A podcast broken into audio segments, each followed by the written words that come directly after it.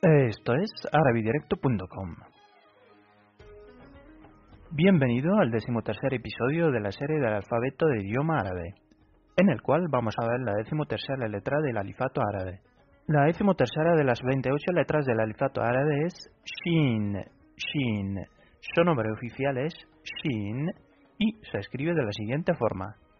Empieza esta letra en el nivel de renglón, dibujando una especie de número 3, inclinado 90 grados y que después conectas con un medio círculo que termina en el mismo nivel de estas tres protuberancias o dientes con tres puntos sobrepuestos encima, para formar la letra Shin.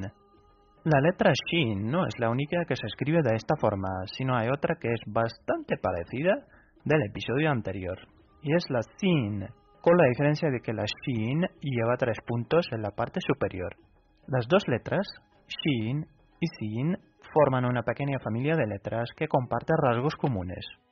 La letra Shin, como las demás letras del alfabeto árabe, puede aparecer o presentarse en tres diferentes posiciones dentro de una palabra, en posición inicial, central y final.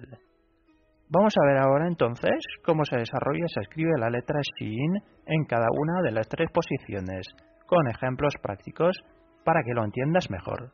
Así que, empecemos. La letra Shin en posición inicial se escribe de la siguiente forma. Como puedes observar, la letra conserva parcialmente su esencia de forma natural anteriormente descrita, ya que después de las tres protuberancias aplanamos el medio círculo para conectarlo con la letra que viene después de ella como aparece en el ejemplo que menciono a continuación.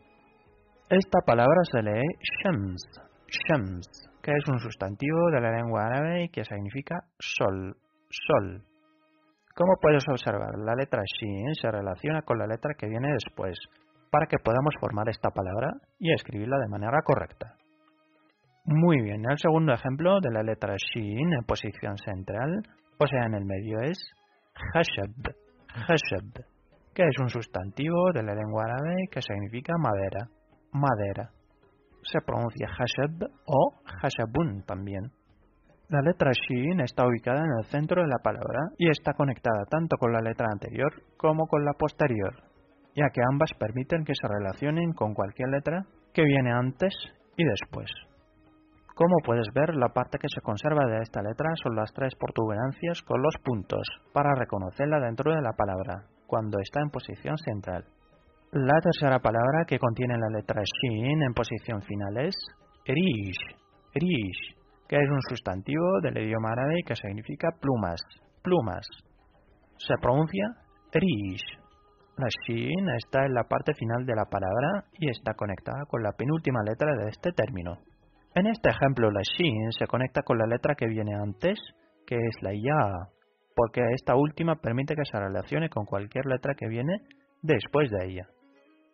Como acabamos de ver, así se escribe la letra Shin en las tres diferentes posibles posiciones de la palabra en idioma árabe, con estos tres ejemplos que son Shams, Shams.